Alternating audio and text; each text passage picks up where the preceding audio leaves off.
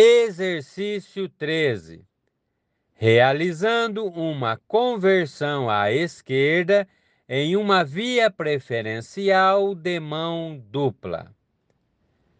Ligue a seta para a esquerda, olhe o retrovisor esquerdo e confira o sentido contrário.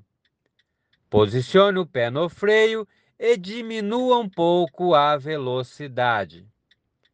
Posicione o veículo na linha divisória da via que está.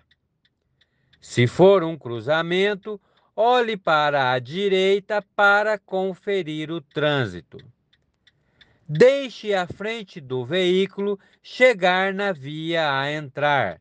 Você pode usar pontos de referência, por exemplo, o retrovisor esquerdo alinhado à linha divisória da via a entrar. Olhe o retrovisor esquerdo novamente e vire o volante todo para a esquerda, alinhando o volante quando o veículo estiver alinhado com a via que entrou.